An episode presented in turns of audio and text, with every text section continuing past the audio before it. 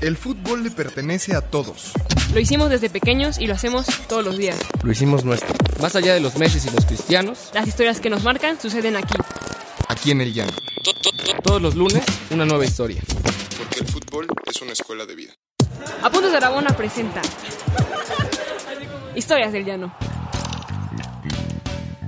¿Qué tal amigas, amigos? Buen lunes, regresamos, nueva temporada, tercera temporada. Eh, es un gusto estar con ustedes. Muchas gracias a nuestros donadores. Muchas gracias a toda la gente que nos escucha en la semana, que nos manda recomendaciones eh, y sobre todo que hace de este programa, y como diría el buen eslogan del fútbol, una escuela de vida. Eh, tenemos nuevo participante. Bueno, está como siempre mi queridísima Pau, Pau López. ¿Cómo estás? Yo muy bien, muy bien. Feliz año a todos. Y pues muy contenta justo de presentar al nuevo integrante de la plantilla. Sí, se nos junta, viene desde, desde los cañeros de Zacatepec, el famosísimo gatillere Román, Alberto Román, bienvenido, Alberto. Eh, muchas gracias por, por la invitación, por el espacio y ya estamos 2020 aquí. Entonces, a ver qué tal nos va. está nervioso, está nervioso. Un poco. Eh, no, este, lo han visto, seguramente lo han visto en los videos del Cachirul el domingo, por ahí, sale disfrazado de Palencia. Y, y pues sí, muchas gracias por estar, feliz año Pau, igual. Hoy tenemos un invitado en cabina, eh, tenemos un periodista deportivo joven con mucho potencial que se ha dedicado a cubrir Ascenso MX, Tercera División, Segunda División y Fútbol Amateur que viene desde Oaxaca, directo a la cabina. Yair Toledo, bienvenido. ¿Qué tal? Un gusto estar con ustedes. Muchas gracias por la invitación. Nada, el gusto es nuestro. Pues cuéntanos, ¿cómo empezó? O sea, ¿cómo empezaste? ¿Cómo, cómo entraste al fútbol? Eh, ¿Tienes por ahí una historia de un equipo particular en Oaxaca? Arráncate. ¿Qué- Pues, ¿qué tal? Un gusto estar con ustedes. Pues sí, básicamente todo inicia... A mí no me gustaba el fútbol. O sea, mi papá veía mucho el fútbol, seguidor de Pumas, a mí no me gustaba nada. Primaria, me acuerdo que mi papá estaba viendo el partido de fútbol y yo llegaba así como, ya cámbiale, quiero ver las caricaturas, quiero ver otra cosa. Y de la nada, en, en- yo creo que por ahí, últimos tres años de, de primaria, veía que la única forma de, de conquistar a chicas era jugar fútbol. Así, tal cual. Sí, y entonces este, no te pelaban, ¿no? Si no eras como el, el, el chico atractivo que jugaba fútbol y, y así. Entonces empecé a jugar fútbol. Sin escuela, sin nada, me va muy bien. En digo, yo soy de Oaxaca, de un lugar que se llama Montoya, que, que son de allá sabrán que es un, un lugar conocido por algún barrio algo peligroso. Y este, pues yo jugaba, yo tenía en ese momento 10 años y jugaba con chavos de 18 20 años. ¿no? Con todos los amigos juntamos, eh, nos juntamos en, en la calle del barrio, nos juntamos alguna ocasión echando una- unas chelitas y dijimos, ¿por qué no metemos un equipo de fútbol? ¿Ok? ¿En dónde? Y había una, una, una zona muy particular que le llaman eh, este, la cancha del Galaxia, ahí en Montoya. Y lo metimos de la nada y entonces cuando fuimos a llenar la cédula dijimos, ¿cómo le llaman- ponemos de nombre? Pues no sé, entonces todo en ese momento me acuerdo que escuchábamos banda norteño y el grupo que estaba tocando era Calibre 50, era como el grupo del momento y le pusimos Calibre 50 y así se acabó y me acuerdo que le pusimos de luego unos pistolitas y así. Sí, difícil para, para este momento. ¿no? Exacto, ajá, y, y fue así, está hablando de por ahí del 2009, 2010 más o menos que, que se inició ese equipo y dos temporadas malísimas donde solamente ganamos dos, tres partidos y de pronto cada quien empezó agarrando un buen nivel de fútbol y me acuerdo que en la tercera temporada, que yo era el que llevaba el equipo en ese momento, nos va muy bien, líderes generales, clasificación en la liguilla, nos, nos pasó la maldición del superlíder, ¿no? Nos eliminan, pero fue muy particular ese equipo porque la siguiente temporada ya nos invitan a, o sea, el que llevaba la liga nos invita ya a participar con otros, otras ligas. Era un equipo muy particular, donde sabíamos que todo lo que éramos lo dejábamos fuera de la cancha y entrábamos. Básicamente, el, de hecho, el que llevaba la liga nos decía, ustedes no nos vienen a ver a jugar, los vienen a ver por el espectáculo, ¿no? La gente iba a ver el rol del de semana para ver a qué hora jugaba Calibre 50, porque ya era, era todo el espectáculo, no solamente si ganabas o perdías, era el espectáculo que se armaba dentro de, porque eran los festejos, cómo entrábamos a, a calentar, ¿no? Y, y todo eso combinado con el uniforme de Portugal, recuerdo. Y, Ok. y de ahí se fue a armar. Yo estaba en la universidad ya en ese momento y de pronto eh, en una clase, estudiaba comunicación, en una clase de periodismo me piden hacer una nota. Yo no había hecho la tarea como buen estudiante. y el domingo... Buen mexicano procrastinador, ¿eh? Bárbaro. Exactamente. Y entonces el domingo nos toca un partido, el de la liga nos dice, oye, hay un equipo que, que estaba entrenando para entrar a tercera división, que lo entrenaba una refresquera allá en Oaxaca, los patrocinaba, quieren jugar contra ustedes. Ellos ponen los balones y ponen, les dan balones y uniformes que onda, se, se rifan. Nosotros pues necesitábamos obviamente cambiar balones, uniformes, dijimos va. Paradójicamente ganamos como 7-1 ese partido contra chavitos que eran profesionales. Y a partir de ahí, pues digo, creo que aquí está la nota, escribí como pude, con las cinco world questions que te enseñan en el periodismo. Claro. Y entregué y re- resulta que la historia le gustó a la maestra, obviamente hubo muchos cambios y se manda a un periódico que en ese momento se llama El Rotativo, que ya no existe, y se publica en ese momento mi primera nota. Wow, de- debutando en primera Sí, aparte debutando un poco como por accidente, ¿no? O sea, en la noche como no hice la tarea. ¿Qué Sí, hago? sí, ah, espera, yo juego en un equipo y de repente, ah, ya me publicaron. Pum. ¿No? Sí, sí, sí. Y después, o sea, ahí, ahí te das cuenta que tienes esta vocación de periodista y dices, pues esto me puede gustar. Por aquí puede ser. Sí, fue justo creo que por la clase de, de periodismo que llevaba con la maestra Gisela Blas Piñón, que le recuerdo con mucho cariño, porque en eso nos dicen, alguien tiene que hacer, o sea, tienes que hacer notas de algo que te guste. Y pues lo único que me gustaba en ese momento era el deporte, el fútbol. Y pues yo empecé a hacer notas de eso. Me empezó ahí ya el tipo, la, la discriminación del periodismo deportivo me tocó ahí porque era como, ah, eso lo hacen como la gente que, que no quiere escribir de cosas como que le da flojera, como que todos se iban por la política, por la cultura, por... Entonces como que me tocó un poquito la discriminación ahí de, del periodismo deportivo, pero seguí y afortunadamente creo que por... Me acuerdo que esa misma maestra me dijo, hay una oportunidad de un, un periódico que se, llama El- que se llama El Tiempo en Oaxaca, no quise llegar porque me dio mucho miedo. Y en alguna ocasión yo hacía prácticas profesionales con esta maestra en el municipio de Oaxaca de Juárez. Yo era el fotógrafo y todo, y me robé. Había una lista como de que tenían ellos de todos los medios de comunicación que tienen en Oaxaca, directores, reporteros y encargados de cada área de todos los medios de comunicación en Oaxaca. Yo me salgo del municipio y dije, bueno, quiero empezar. Y mandé correos como tipo spam a todos los directores de todos los medios así. Y me acuerdo que me respondieron los dos grandes periódicos en Oaxaca, que es el Noticias y el Imparcial. Fui, no voy a decir quién, pero uno me dijo que porque quería estar en deportes y era lo más fácil de hacer y lo que hacían los, huevones. Ok. Uno me dice eso y el otro me dijo, o sea, sí, pero no quiero que escribas deportes, quiero que te dediques a hacer una revista. Entonces no quise ir por ninguno de los dos y el único que aceptó mi trato fue uno que se llama la agencia Cuadratín. Y me dijo, ok, puedes escribir de deportes, pero quiero que también escribas política. Ok. Ok. ¿Y qué empezaste a cubrir, o sea, en esta, en esta primera chamba? Para esto, yo nunca había estado en un tema de... O sea, había esta- en prácticas había convivido con unos reporteros y nada, pero nunca había ido a, cancha a hacer o algo, algo, o sea, nunca, nunca. Entonces recuerdo que mis primeras notitas fueron otro amigo que ya estaba en tiempo, Daniel Santos, que ahora es jefe de prensa de Zacatepec. Este, estaba eh, en el tiempo de deportes y él como que tenía su agenda y yo me copiaba su agenda y, y íbamos dos a cubrir los mismos eventos y ya mandábamos las notas. Y como a los 15 días me acuerdo que estaba un conflicto en Oaxaca muy grande entre la sección 22 con la Policía Federal por el tema de Nochitlán, no sé si recuerdan que habían bloqueado carreteras y todo este tema. Bueno, lo que ves que en Oaxaca cuando no. Exacto. Bien- dicen que todo lo hacemos bola en Oaxaca hasta el quesillo, hasta el queso Oaxaca. Y ahí lo que tenías que ir a hacer era tomar la foto, ¿no? La foto donde están aventando la bomba molotov o donde están disparando. pegándole. Sí, o sea, tú tenías que agarrar ahí algo o subirte a, a las casas a ver cómo la gente... Una forma de pedir paz en Oaxaca muy particular era que la gente salía a los techos con espejos y el sol reflejaba. Entonces se veían como puntos de luz en los techos y esa era una forma de la gente pedía paz en Oaxaca. Entonces, o tomar ese tipo de fotos. Entonces, a partir de eso me toca cubrir muchos temas de manifestaciones en Oaxaca, ¿no? Con, no solamente son, los maestros, había muchos temas. Entonces empecé a cubrir marchas, empecé a cubrir todo esto en las mañanas, porque normalmente los enfrentamientos se ven en las mañanas. Y en las noches me iba a los- eh, la única forma de cubrir algo en Oaxaca, pues era irte a los Alebrijes de Oaxaca, que era el equipo que había llegado en ese momento de ascenso. Entonces en, la en las mañanas me iba a cubrir manifestaciones eh, ahí y en la, la tarde-noche me iba al deporte. Justo hace un momento, antes de entrar a cabina, nos contabas un poco la dinámica entre eh, los alebrijes de Oaxaca y, por ejemplo, Monterrey o la NFL. ¿Nos puedes hablar un poco de, la relación que hay ahí mucho más fuerte y más cercana? Claro, cuando, fíjate que cuando yo entro a los medios, eh, sobre todo en deportes, me empiezo a dar cuenta que, hablando de Oaxaca, un tema de provincia, un tema local, Oaxaca es beisbolero, es beisbolero, y cuando tú decides llevar algo a portada, ya sea un medio impreso o algo como tu primera nota en radio, en televisión, pues había una juntita y ahí decía, yo empecé a dar cuenta que, por ejemplo, se estaba el Super Bowl, hablando, no sé qué Super Bowl, seguramente ha sido por ahí del 2013, 2014, eh, había sido eh, estaba el Super Bowl y ese mismo ese mismo domingo se había jugado una final de Liga Mayor recuerdo perfectamente Tigres MRCI en contra de Moles Juquilita así era la final Y ese, ese partido se jugó en el estadio Manuel Cabrera Carrasquedo.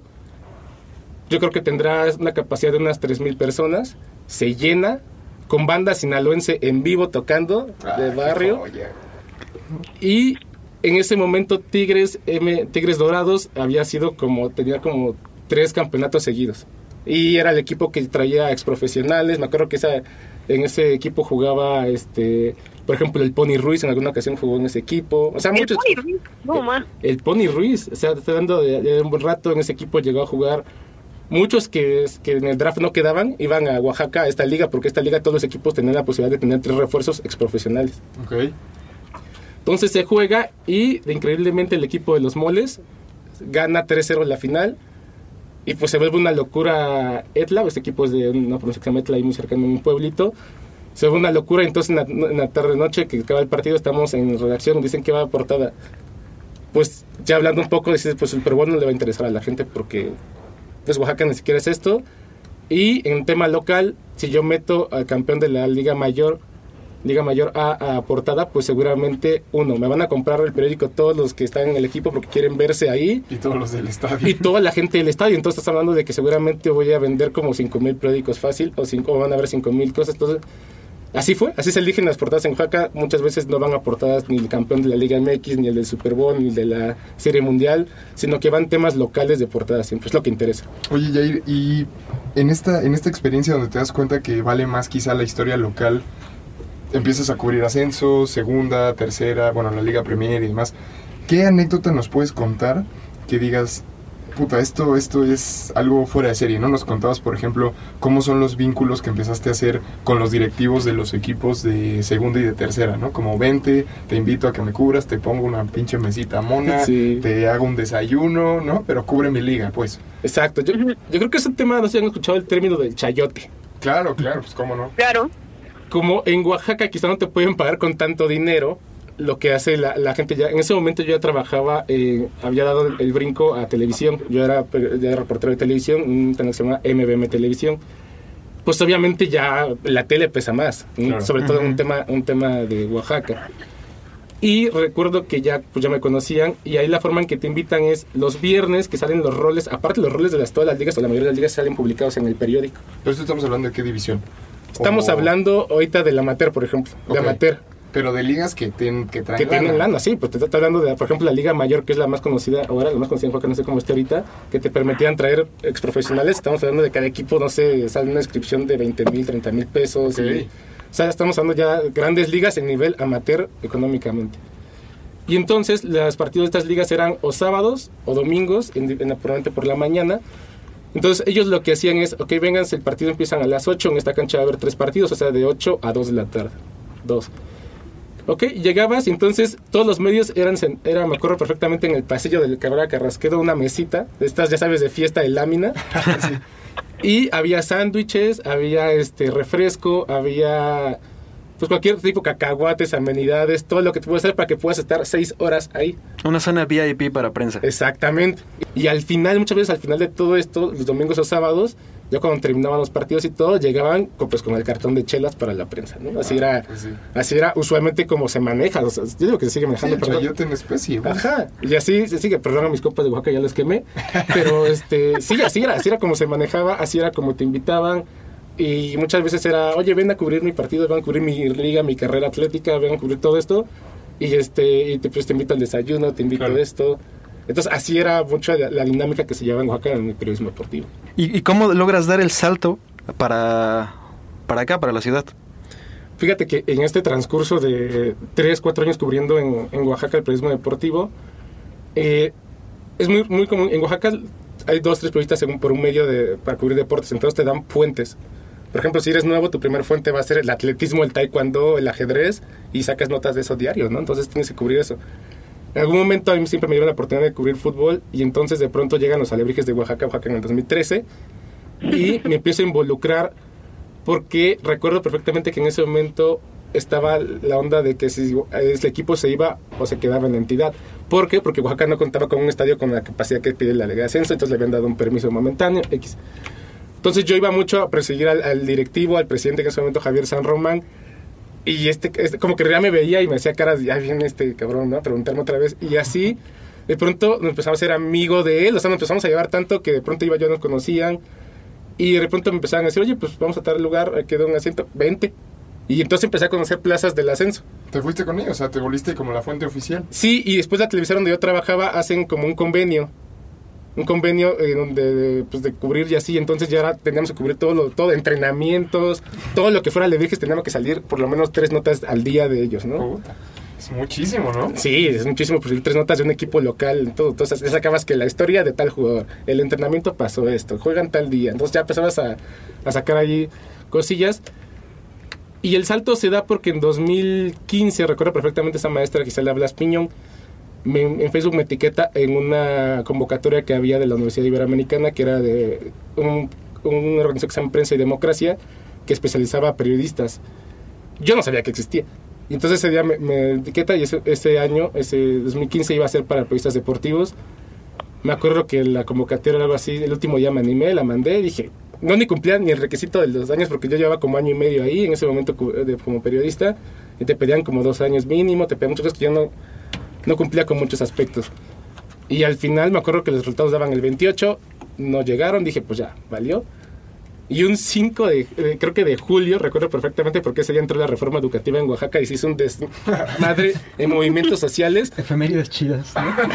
En, en movimientos sociales, yo me levanto como, o sea, me acuerdo que el, el jefe de información del que hicieron en ese momento me escribió, oye, ¿cómo es que entra? metieron la reforma educativa en la madrugada para que no pudieran hacer desmanes a esa hora? Me meto a Facebook y ya veo que la publicación de la Universidad Americana era que los 12 periodistas elegidos a nivel nacional para estar en esta, en esta expedición, pues estaba yo.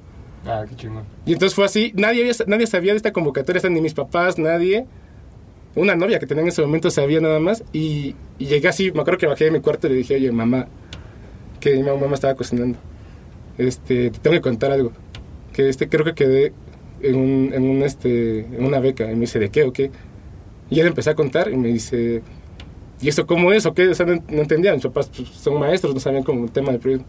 Y creo que ya mi papá y le cuento y me dicen, ¿y eso cómo es? ¿Qué tienes? Me tengo que ir en un mes a la Ciudad de México porque empieza esto, ¿A vivir? a vivir. Claro. Y fue así como, pues fue como muchos de no sabían, entonces me acuerdo que ese día llegué al trabajo y me felicitaron y todo y ya hablé con el director. Le dije, pues sabes qué, me apoyan, no, no te apoyamos, ok, renuncio. Y hice maletitas y me vine a la Ciudad de México. Me acuerdo que primero me vi en Iztapalapa con unos, unos familiares y como a los cinco días encontré una renta en Pueblo Santa Fe, otro barrio bastante, bastante fuerte. Y ya el primer día que llego, me acuerdo que el que me habla es Pedro González Moctezuma, hasta lo recuerdo muy bien. Y empezamos a platicar. Después ahí mismo conocí a Iván Pérez, que en ese momento se me hacía una persona muy engreída. Sí, han estado. De hecho, han estado varios de, la beca. El mismo Pedro, Iván, igual una chica que se llama Yaneli. Yaneli, que es una de mis mejores amigas ahorita. Todas estas personas que tenemos, o sea, y Pedro, Iván, este, Yaneli, Ángel Mario, se volvieron como mejores amigos. Entonces fue como que ya eh, llego a esta, esta beca, que yo no en ese momento voy a hacer todos los ahorros de mi vida que había hecho. Este, termino, termino, me regreso a Oaxaca y llegué como el, el hijo pródigo del periodismo deportivo a Oaxaca porque pues todos me felicitaban, todos... Ah, huevo. O sea, había notas sobre el primer periodista deportivo que se va. Ah, ¿neta? o sea, si tú lees mi nombre y buscas Jair Prende, o sea, hay notas de medios en Oaxaca donde dice así: el primer periodista deportivo que se va becado, cosas así. Y entonces llegué así como. Celebridad. Exacto, entonces yo, eh, se me subió tanto el, el humo a la cabeza que era que no, no, yo no voy a aceptar cualquier trabajo, no, no, que no sé qué. Te lo juro, estuve, como, estuve como un mes así, Así hasta está Paola, así estuvo Paola después de su primer traspaso, ¿verdad, Paola? ¿Cuál? No es cierto, cállate, Diego. Y este y resulta que pues que en un mes no encontré nada de lo que yo quería hacer. Ahí me empezó a gustar mucho el periodismo de investigación. Pues, en Oaxaca obviamente nadie le interesa la investigación. Y así estuve, estuve y regresé a la televisora que estaba antes. Yo fui a pedir el trabajo. O sea, tanto que fue que yo fui a pedir el trabajo. Yo fui a que toqué la puerta y dije, oye, ¿qué onda hay chamba? Sí, vente. Y me acuerdo que llegué, me ofrecieron un poco más y empecé en los medios. regresé ya como celebridad. Me acuerdo, me hace mucha burla de que este, me hicieron, yo era como el que daba la, la información dura del periodismo deportivo y me sacaron un banner con una tarjeta roja y, y vestido de traje. Entonces yo creo que era como de televisión, así muy surrealista el tema. Y ya, o sea, me quedé 2016 como hasta octubre y un día Pedrito y Ángel Mario fueron a, a Oaxaca, los recibí, fuimos, nos fuimos de fiesta básicamente, fue este fin de semana y al final me dijo, Ángel me dijo, ¿qué haces aquí? O sea, aquí vas a poder muy bien, ir muy bien, pero ahí te vas a quedar. Claro. Y te jalaron a. Y en ese momento estaba el proyecto que se llamaba 00 en ese Claro. momento. Que ahora es los players. Exactamente, entonces me dicen, vente. Y yo aquí, ah, pues, ok. Y ya cuando vi la oferta económica, pues era mucho menos de lo que ganaba yo en Oaxaca. Y dije, que- ¿Neta? sí, yo creo que era por lo menos la mitad de lo que ganaba en Oaxaca. Ok. Es que allá, allá era celebridad, ¿no? Justo lo que estás contando, supongo que tiene que ver. Pues es que, eh, deja que vea, o sea, ya había podido tener un salario quizá que periodistas más viejos habían tardado tanto en tenerlo, ¿no? Claro. Y esto trabajando para varios medios en Y que Oaxaca. ahí supongo vivías muy bien con esa lana. Sí, sí, sí, se veía muy bien con esa lana. Pasan muchas cosas del corazón Ok, ok. No. y en ese momento pues ya hablé con mis papás, me dije, dije, la única forma de crecer es irme de aquí. Me dijeron, pues vete. Y otra vez maletita. Y otra vez maletita, al ADO, autobús, llegué a la Tapo, No te Cajita de paró, no huevos te San paró Juan. la sección 22. ni nada. no, llegué a la Tapo y ahí empezó los players y justo empieza, empezó como este tema de llegar a hacer, a hacer notas que nos habían escrito en ese medio en ese momento, ¿no? que eso, eso lo hablábamos este, afuera del aire, o sea, tú llegaste con una agenda que para los medios tradicionales en México, incluso los digitales, pues es una agenda que está muy poco explorada, o sea, la verdad es que muy pocos de los medios de fútbol cubren ascenso, cubren incluso fútbol amateur, que hay, una, hay un caldo de cultivo enorme de historias, pero pocos lo voltean a ver. Y tú, a ti te, te dicen en ese momento tus editores, pues tú dale, o sea, probemos. Y Exacto. te arrancas. ¿Y cuál fue la nota? ¿Cuáles han sido las notas que, que más han funcionado de, de este, de esta dinámica? Porque no has, no has renunciado a esa agenda. No, es muy raro porque yo me especialicé a esto sin saberlo, porque realmente era lo único que se cubría en Oaxaca. ¿ok? O sea, yo me hice especialista porque era lo único que se cubría en Oaxaca. Eh, amateur, tercera, segunda, ascenso, ¿no? Y cuando llego aquí, pues yo era lo que sabía y me acuerdo que, que Ángel en ese momento me dijo, pues dale. Y empecé a escribir notas, y me acuerdo que empecé a hacer los goleadores en la segunda división, sacó temas de Víctor Mañón, que había, era el- en ese momento era el joven eh, que había debutado más joven en la primera división con el Pachuca, ¿no? Del otro chavo, creo Como que- siempre, Pachuca con la candera. Exacto. Gracias. Saludos. y A después ver cuándo nos recuerdo... patrocinan, Paula, ¿eh? Allá. Ojalá. Claro. Y recuerdo el caso de un futbolista de Cruz Azul, Martín, creo que se llama, que también jugaba en Pioneros de Cancún, que también era de los más chavitos en debutar, que en una ocasión lo tiró este ese defensa panameño del Monterrey, este Baloy. Baloy, Baloy. Felipe Baloy. Y entonces recuerdo que la primera nota que hago en cuestión, ah, las visitas era un medio nuevo, ustedes sabrán lo que es empezar Claro. como un nuevo medio digital. Y como seguir la agenda de los grandes medios, como no nos funcionaba tanto. Entonces, en una ocasión me acuerdo que hice la nota, me acuerdo bien de titular, El infierno de la tercera división. Sí, algo que aquí no, no se habla. güey. Ajá, y empecé a contar como cómo aquí no hay forma de comercializar, cómo los equipos hacen viajes de 14 horas en una suburban o en varios carritos, cómo era el tema de esto, cuánto costaba mantener un equipo. Entonces me acuerdo que lancé esa nota y al siguiente día llega Pedro Gongmok y me dice, oye cabrón, ¿qué pedo con esta nota? Yo así de, ¿qué? Pues yo pensé que me iba a regañar, ¿no? Así de, ay, perdón. Y me dice, no me la estás rompiendo. O sea, tenía, tenía comentarios en Facebook dentro de la nota. Y me dijo, ¿sabes qué? Dale. O sea, dale, sigue haciendo ese Ah, sí. tipo de notas. Hice eso, después este, empecé a hacer, este, me acuerdo que la, la otra nota que recuerdo muy bien es cuántos futbolistas de los que terminaron la temporada del 2017 en la Liga Premier, segunda división, tuvieron la oportunidad de estar en el ascenso. Ok. Entonces fueron horas nalga, yo creo, de estar sentado y estar revisando jugador por jugador. Después viene el draft y estar. Yo creo que una investigación como de fácil de un mes, donde al final creo que llegué a la conclusión que era que eran, creo que eran 13 jugadores que solamente de, la, de la Liga Premier dieron el salto a- al ascenso. Los demás se quedaron sin equipo, se fueron al amateur. ¿Por qué? Porque recordemos que ese tipo de categorías son formativas y tienen hasta cierto límite de edad para poder estar en ellas, ¿no? En ese momento Sí, claro. me acuerdo, me eran 27 años, me parece, en la Liga Premier y ya de ahí no pude seguir. Entonces muchos de ellos desaparecieron, conseguí entrevistas y ellos me empezaron a decir... Bueno, a partir de esa, de esa segunda nota hago la otra, que era este en- en- justo en el ascenso, de, salió el tema de, la de las certificaciones para ascender. Y entonces empiezo a hacer como un recuento de qué equipo y cada uno tiene, las, o sea, según el, el- Como tiene la estructura. cómo y tienen la estructura, para- ajá, o sea, según el- el- lo que te pide el, el ascenso, quienes cumplían. Y hice esa otra y pegó. Y de repente empezaba a hacer notitas así. Me acuerdo que una vez hice una entrevista, muy, me gustó mucho de Bruno Marioni. Empezó a ver su carrera como entrenador con Venados de Mérida. Y le llamé un día y le dije, oye, que- o sea, obviamente esto hablé con el jefe de prensa y todo, llegué con él. Y la entrevista fue de cómo consigues tu primer trabajo como entrenador siendo un futbolista histórico. Y él me contó, es que básicamente me pagan una mierda, ¿no? Por dirigir a Venados. Entonces, ese tipo de notas de cómo consigues tu, primera, tu primer trabajo en el ascenso pegaron mucho. Este, y de ahí, me acuerdo que cuando llegó Tapachula, la final, otro, otra historia muy buena aquí se fue como el estadio de Tapachula. Antes Se era. el- Se le financió el gobierno y como antes ese estadio se, ocupó- se ocupaba para los que los, los ladrones se, se, se salvaran. Ahí se, se, metían y como que era sobre una carretera, salían a asaltar este, los carros que pasaban. Que iban justo a la frontera. Entonces este, este tipo de notas que de repente así, pues pegaban y eso es lo que sigo haciendo hasta el momento. Oye, ¿cómo ves, Pau? ¿Cómo ves esta historia donde se, pues justo muestra un poco lo que hablábamos en el último capítulo de la, de la temporada pasada? O sea, cómo se ha diversificado las historias. O sea, cómo la gente quiere mí- escuchar más cosas distintas sobre, más bien sobre sus realidades, ¿no? Lo que pasa es que es chistoso. Digo, a, a- a mí me encanta en el sentido que quizá yo comparto con nuestro invitado, aquí con Yair, el hecho de que quizá venimos de provincia.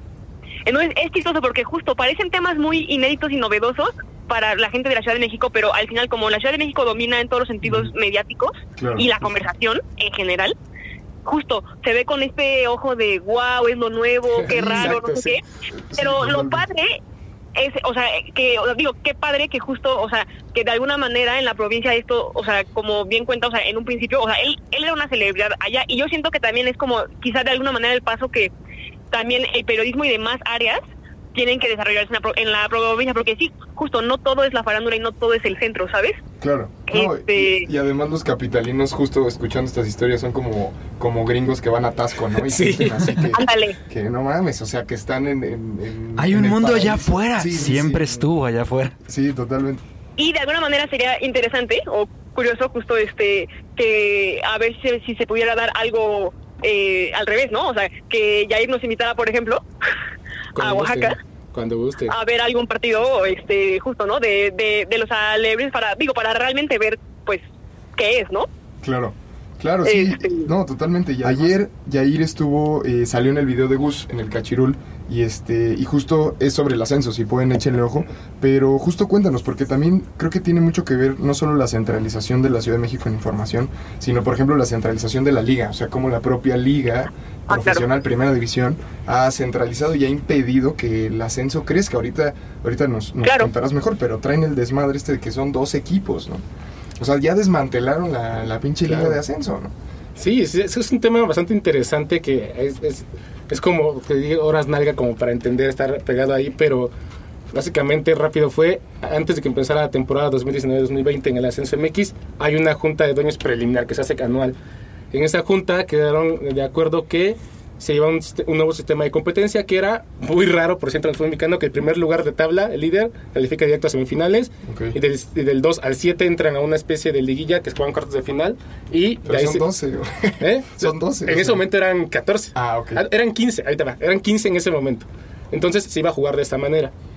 Eh, eran 15 equipos. Después Lobos WAP vende la franquicia Juárez. Y la franquicia que era de Juárez en el ascenso se la queda a Lobos WAP. Pero como tenían un proyecto para ascender, o sea, para jugar en el ascenso, se congelan la franquicia. ¿Qué quiere decir que se congele la franquicia? Que la federación te la guarda un ratito por un año en donde tú encuentres dónde jugar. Entonces se congela esta franquicia que era de Juárez y que ahora pertenece a la, a la Universidad de Puebla.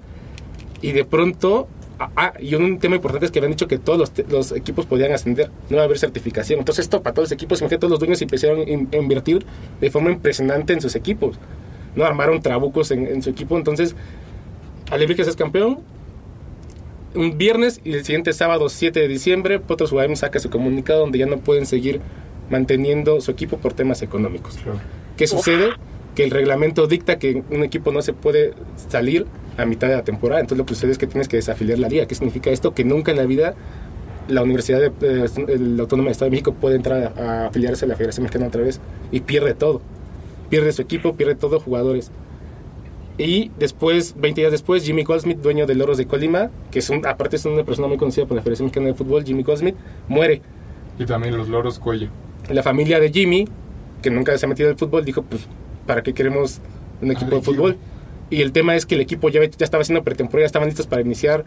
Entonces lo que hizo la familia fue un viernes citar a todos, ya no va a seguir el equipo y los liquidaron seis meses de sueldo y se acabó Loros de Colima. Entonces ya, ya, no, está- ya no estaba Lobos, ya no estaba Potros, ya no está Loros. Y entonces ya nada más había dos equipos. Entonces tuvieron que replantear nuevamente la liga. Que esto me parece que fue bueno porque fue un golpe al ego de Enrique Bonilla, que es el que Claro. lleva el, el- tema, porque es, a ver, ¿cómo vamos a continuar con una liga de dos equipos? Y ahí los dueños pueden decir, ¿vale la pena invertir?